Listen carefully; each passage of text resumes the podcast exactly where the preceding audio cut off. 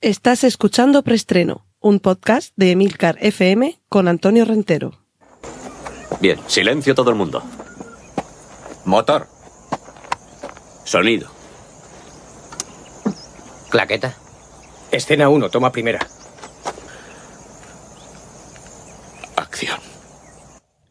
Saludos, bienvenidos una semana más a Preestreno, el podcast de Emilcar FM en que repasamos las últimas noticias de cine y series de televisión. Recordad que en las notas tenéis todos los enlaces a contenidos audiovisuales, mayormente trailers, pero también alguna foto, algún cartel, y también el minuto en el que comienza cada una de las secciones que componen preestreno, como la primera, que es la de avisos parroquiales. Cortinilla de estrella y...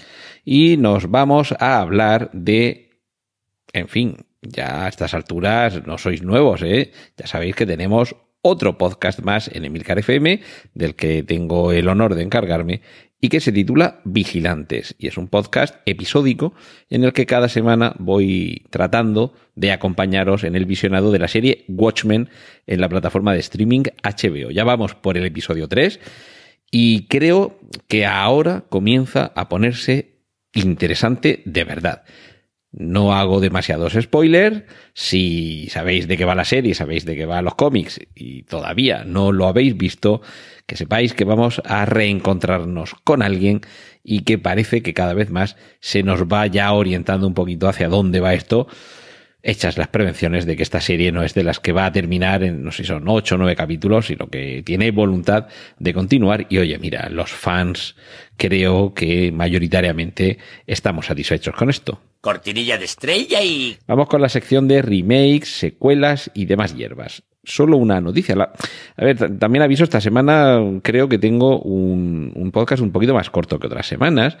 No sé si es que ha habido falta de noticias o que yo me estoy volviendo muy exigente y que si hay morralla la voy desechando, pero lo cierto es que, por ejemplo, no hemos tenido noticias sobre cine en cuanto a películas originales y solo una noticia que tiene que ver con secuelas. Y fijaos, eh, que siempre nos quejamos de la cantidad de secuelas que hay.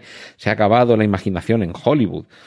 Mm, Precisamente la película de la que voy a hablar es secuela y quizá prueba de que no se ha acabado toda la imaginación en Hollywood o fuera de Hollywood. Animales Fantásticos 3. Warner Brothers ya nos confirma fecha 12 de noviembre de 2020 para el estreno. Yo lo veo un poquito, poquito pronto porque, porque es que, en fin, que acaba de empezar a rodar, ¿vale? Eh, perdón, acaba de, de empezar a rodar. Que no empiezan a rodar hasta primavera, que se supone que tenían que haber empezado ya, lo han ido atrasando. Y la última noticia que creo que os di por aquí es que iniciaban el rodaje a principio de 2020 y ahora lo atrasan todavía más hasta primavera.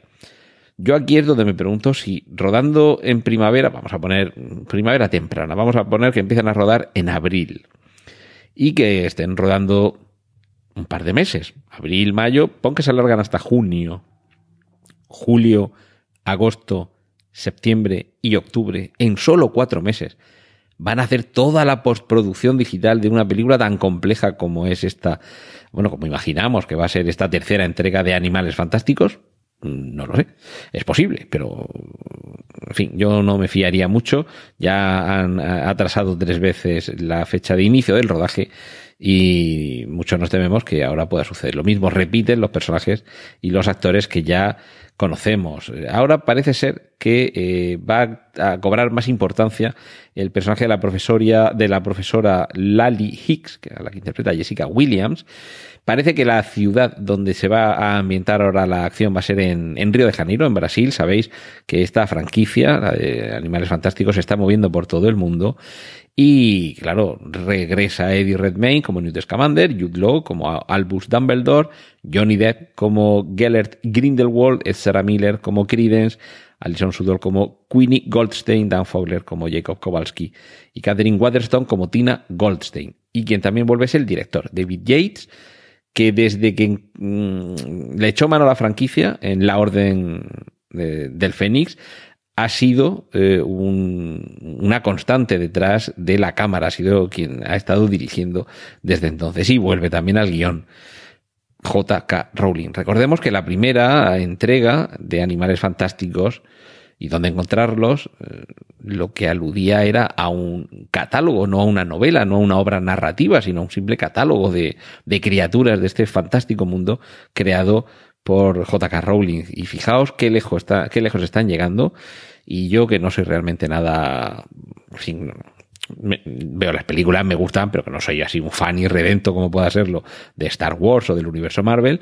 Simplemente me gustó toda la saga de Harry Potter y me está gustando mucho esta saga de Animales Fantásticos porque me parece un derroche de fantasía y de imaginación con, además, se, claro, también es la suerte de tener los efectos especiales digitales en el estado en el que los tenemos, que es que todo se convierte en posible.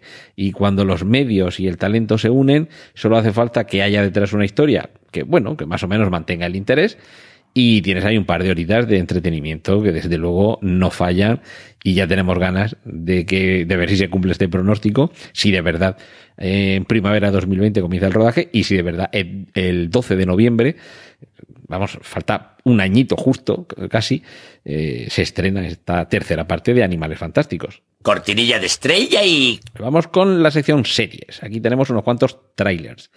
primero es de Hunters, cazadores, en, plural.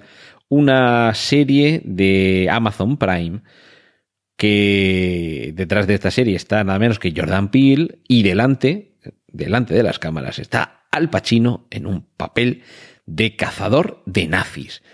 Creo que con estos tres elementos, Jordan Peele detrás, Al Pacino delante y la trama tiene que ver con la caza y captura de nazis, yo creo que con esto ya es suficiente para que estemos ansiosos porque se estrene.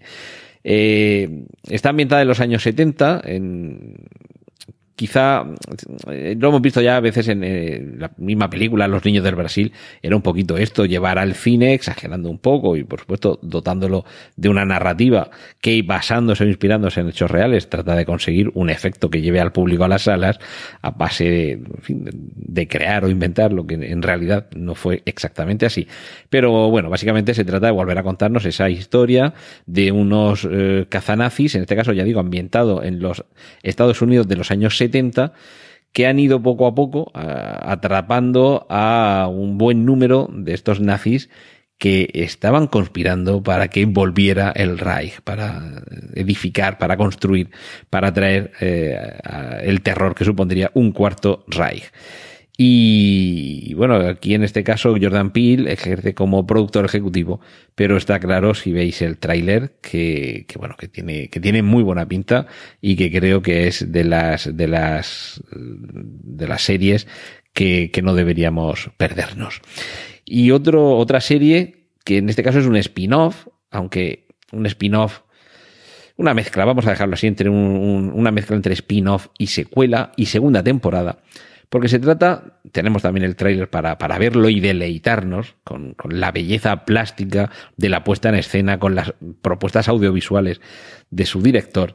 Pero tenemos The New Pope, que es el spin-off, continuación, secuela o segunda temporada de The Young Pope, el nuevo papa continuación de El joven papa, aquella serie en la que el guapísimo Jude Law encarnaba seguramente a uno de los, eh, de los subos pontífices más atractivos que ha habido en la historia del cine. Y, y, en este caso, Paolo Sorrentino, por supuesto, continúa al mando. Y lo que nos está contando, por eso digo que es una mezcla entre spin-off, porque se llama de una forma distinta, y continuación, porque realmente es, funciona como una segunda temporada de The Young Pope. Lo que vemos es lo que sucede a continuación de lo que sucedió en, en The Young Pope que si no lo habéis visto, sí, aquí sí que no voy a hacer spoiler porque, vamos, me cargo la serie. Si no lo habéis visto, no voy a decir que esto sea como el sexto sentido, pero sería casi como deciros, sí, al final estaba muerto. Os animo, si no habéis visto The Young Pope, a que la disfrutéis, que es una serie deliciosamente disfrutable y con un contenido que no le anda a la zaga a su aspecto y a su puesta en escena. Y por lo que nos muestra este tráiler de The New Pope, eh, la propuesta está a la altura y yo creo que incluso, por lo, ya digo, por lo que se ve por el tráiler, puede superar lo que ya habíamos visto en esa primera temporada o esa temporada original. Y seguimos con series de Netflix, con Stranger Things, noticia, en la cuarta temporada habrá cuatro nuevos personajes y es que estamos abandonando el pueblo, estamos saliendo al mundo y tenemos que ir asumiendo que hay nuevos personajes que llegan a la vida de los, de los protagonistas. Hemos ido teniendo alguna, alguna adición, algunos personajes que eran un poquito secundarios han ido cobrando una gran relevancia y ha habido personajes nuevos en nuevas temporadas y ahora parece que va a ser nada menos que cuatro. Uno de, uno de estos personajes va a ser un científico sin, me imagino que ya habréis visto las temporadas, pero bueno, procuraré contarlo sin demasiado spoiler en este caso, para no reventar demasiado lo que ya hemos visto muchos. Pero bueno, uno de estos nuevos personajes sería un científico relacionado con determinado proyecto ruso que algunos seguro que ya os imaginéis por dónde van los tiros. Y los otros tres personajes sí que van a ser adolescentes que se irán sumando de alguna forma directa o colateral al grupo de nuestros protagonistas. Y concluyo la sección dedicada a series con la noticia que da título al episodio de esta semana. ¿Por qué se llama La Zorra? Pues porque seguramente no va a ser ese el título de la serie de la que os voy a hablar ahora, pero podría serlo. Y es que en Estados Unidos, con esta moda de cambiar eh, la raza o el sexo a algunos eh, personajes, ahora eh, la cadena CBS, que ya había dado luz verde a una versión femenina de la serie, también lo hemos visto en película, de Equalizer, una, una, serie que se llevó al cine con Denzel Washington como protagonista y que ahora en, en, la serie de televisión va a ser Queen Latifah. Ahora parece ser que la misma cadena, CBS, habría dado inicio al proceso de desarrollo de una serie que también transforma en femenino al personaje protagonista clásico que es masculino. Y claro, ya os podéis imaginar por dónde van no los tiros, sino las zetas. Y es que se trata de hacer una versión femenina de El Zorro. Lo que yo no sé es si alguien se ha dado cuenta en esa cadena de las implicaciones que podría tener esto. Porque Claro, es que en español el femenino de zorro es zorra, no tiene, no hay más vuelta de hoja. Y por esas cuestiones del lenguaje, que tampoco es este el tiempo, ni el, ni el momento, ni el lugar para dilucidar, normalmente zorra en referencia a una mujer, aunque hay algún juez que dice que se puede utilizar, como dice la RAE también, en el sentido de mujer taimada y astuta, lo cierto es que zorra suele tener una connotación bastante negativa, por desgracia para el animal, pero sobre todo para las mujeres. Entonces yo no sé si estos se han dado cuenta de que a lo mejor no es buena idea tener una protagonista que en inglés parece que se va a llamar Z simplemente, que va a ser, va a tener alguna relación, que va a ser seguramente una, eh, una descendiente del zorro primigenio, pero claro, aquí tenemos este posible, en fin, este posible chiste, insulto o inconveniencia de que si el personaje, el zorro, se convierte en personaje femenino, habrá quien no dude en llamarla la zorra.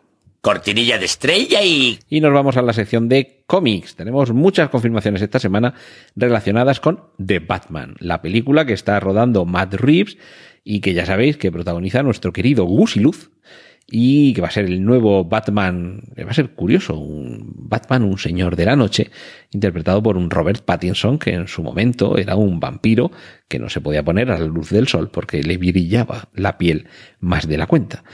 En fin, la cuestión es que se confirman nuevos nombres para este magnífico reparto de lo que promete ser una película más que interesante. El comisario Gordon va a ser Jeffrey Wright, este lo hemos visto también, por ejemplo, en las películas de James Bond, haciendo de su enlace con la CIA, de Felix Leiter. Y Alfred va a ser nada menos que Andy Serkis, a quien primero conocimos poniendo los gestos a las caras que se movían eh, en la pantalla con el aspecto de Gollum o también con King Kong, por ejemplo. Y ahora sí que le vamos a ver la cara convertido, ya no sé si en un refinado mayordomo, realmente no tiene aspecto de refinado mayordomo, o en un rudo asistente de Bruce Wayne, que eso sí que tiene más pinta. Y otro de los posibles rostros que veríamos sería uno de los eh, villanos, uno de los malos. Creo que ya hablé de Zoe Kravitz como Catwoman, Paul Dano como Enigma, y parece ser, parece ser que Colin Farrell podría suceder al renombrado Danny DeVito y ser el nuevo pingüino volveríamos a ver a este personaje en las películas de Batman, pero ya no sería Danny DeVito, ganaríamos en estatura física y en belleza, porque en fin, Danny DeVito es un gran comediante, pero debemos reconocer que Connie Farrell es bastante más guapo, espero que no se, que no se me moleste. Y nos vamos ahora al universo cinematográfico Marvel. Se ha confirmado que Ant-Man 3 llegará en el año 2022. Esto sí que tienen tiempo, no como lo de Animales Fantásticos 3. Aquí sí que tienen tiempo para escribir el guion, rodar, postproducción digital, publicidad, en fin, esto sí que se lo van a tomar con un poquito más de calma. También es ya oficial una noticia que a mí me llena de alegría. Habrá segunda parte de Spider-Man eh, un nuevo universo. Bienvenidos al Spider-Verse. Bienvenidos al Spider-Verse. Esa película de animación con mezcla de estilos, de personajes, con mundos paralelos y dimensiones alternativas en las que veamos los posibles Spider-Man y Spider-Woman y Spider-Cerdos que hay en esos distintos mundos paralelos. Fue un gran éxito, no me canso de recomendar esa película y por supuesto era un rumor a voces, a gritos, que tendría que haber segunda parte y ya se ha confirmado de manera oficial. Lo que no tiene todavía una confirmación oficial, pero sí que hay rumores que apuntan a lo que también podría ser una muy buena noticia, es una película conjunta de Spider-Man y los Cuatro Fantásticos. Recordemos, recordemos que Spider-Man continúa teniendo sus derechos Sony, que los comparte con, con Marvel, y recordemos también que los Cuatro Fantásticos pertenecían en sus derechos a Fox, pero que ya la adquirió mm, Disney. Por lo tanto, esto sería un nuevo acuerdo entre Sony, por un lado, con Spider-Man, y por otro lado, Marvel Disney con los Cuatro Fantásticos, que podría ser la mejor forma de introducirlos en el universo cinematográfico Marvel. Crucemos los dedos porque se produzca esta película, porque, en fin, ojalá, ojalá, ojalá, ojalá. Aunque para mí, mi sueño sería que Peyton Reed, por cierto, director de, de las Ant-Man, creo que de las tres, eh, bueno, digo de las tres porque mm, creo que era el director de la primera y la segunda, si no recuerdo mal, y va a ser el director de la tercera. Creo no equivocarme. Pero bueno, Peyton Reed, magnífico director de películas como Abajo el amor, me parecería el director perfecto para hacer una película de los Cuatro Fantásticos ambientada en los años 60, a principios de los años 60, con una estética que nos remitiera a los cómics clásicos de Marvel y que terminara con los 4F perdidos en esa zona prohibida en la que eh, en muchas ocasiones se han, han hecho incursiones y que estuvieran ahí perdidos hasta que a través del, reino cuántico se les rescate y lleguen a la actualidad. Sería una manera fenomenal de colocar una película de época en el universo cinematográfico Marvel al estilo de lo que sucedió con la primera del Capitán América. Además, eso permitiría incluso poder hacer secuelas de esa primera película de los eh, Cuatro Fantásticos, en los que, mm, en fin, volviéramos a tener algunas aventuras con ellos como protagonistas, pero ambientados en esa misma época y con los mismos actores mientras en el, en el tiempo presente, año 2020, 2022, cuando esto se estrenara, pudieran seguir teniendo participación en las películas actuales de la fase que toque, la fase 3, la 4, por la que vayamos, que ya he perdido la cuenta, del universo cinematográfico Marvel. Por favor, si hay alguien ahí que, que me oye y que tiene capacidad de decisión, que tome nota de este deseo. Y terminamos con una mala noticia en la sección de cómics, es que nos quedamos sin la peli que estaba preparando Tim Miller, director de Deadpool, sobre Kitty Pride. Es una de las víctimas de esta fusión adquisición de Fox por parte de Disney. No pueden salir todos los proyectos. De hecho, todavía estamos esperando a ver qué pasa con los nuevos mutantes, que en algún momento deberían estrenarlos, porque la película, hasta donde yo sé, está terminada hace tiempo. Cortinilla de estrella y... Y vamos a ir terminando con la sección adaptaciones. HBO nos va a proponer que regresemos, eh, o que regrese a la pantalla Perry Mason, en este caso con una precuela. Perry Mason es un. Esto es un personaje de novelas. A ver, creo que era Earle Stanley Gardner, creo que era el, el, autor. Y tuvo muchísima, muchísima, muchísima fama este, este abogado por una serie televisiva de los años 60 que estableció, digamos, un poco el canon de serie televisiva de juicios que luego se ha parodiado hasta la saciedad. La a ver, sí. La cuestión es que ahora HBO ya ha presentado la primera imagen de este reinicio de Perry Mason, que nos va a llegar en forma de serie limitada, y va a ser Matthew Rhys, el actor, que en este caso, ya digo como precuela, va a comenzar a investigar un secuestro infantil en el Los Ángeles del año 1931. Es decir, vamos a conocer a Perry Mason antes de que se convirtiera en el personaje famoso en el que lo convirtió, en el que lo convirtieron las novelas primero y después la serie de televisión. Y nos despedimos con un tráiler que de verdad hace décadas que estábamos muchos deseando que se hiciera esta película y con la buena factura que parece tener por el tráiler. Se trata de El color que cayó del cielo, un título un poco raro, ¿verdad?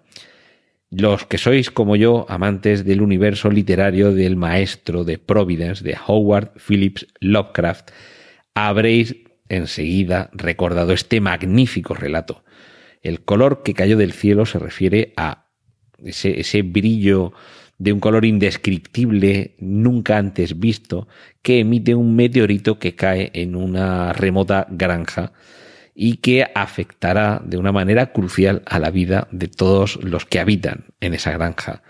El tráiler, ya digo, tiene un, aspecto magnífico y si os faltaba alguna algún ápice de, de interés para ver esta película, os trasladaré dos datos. El protagonista es Nicolas Cage, que con esto yo creo que ya habrá quien haya salido corriendo, huyendo, pero seguramente también habrá muchos que, estén deseando ver esta película. Pero es que además, ¿quién está detrás de esta producción? Pues el equipo de Mandy, la última película un poco marciana, también hay que decirlo, que ha protagonizado Nicolas Cage.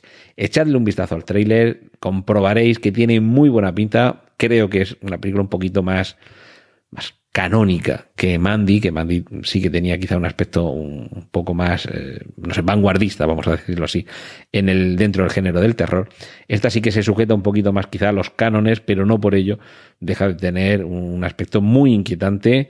Mm, se nos muestran algunos retazos de lo que parece un respeto enorme por el universo creativo de, de Lovecraft y, sin duda va a ser una de las películas que muchos estamos esperando con, con, muchas ganas. Y lo bueno es que no vamos a tener que esperar mucho porque se estrena, por lo menos en Estados Unidos, el 24 de enero. Cortinilla de estrella y... Y hasta aquí hemos llegado esta semana. Muchísimas gracias por vuestra atención, por seguir ahí. Y la semana que viene más y espero que mejor. ¡Y corten! Gracias por escuchar Preestreno. Puedes contactar con nosotros en emilcar.fm barra preestreno donde encontrarás nuestros anteriores episodios. Genial, la positiva.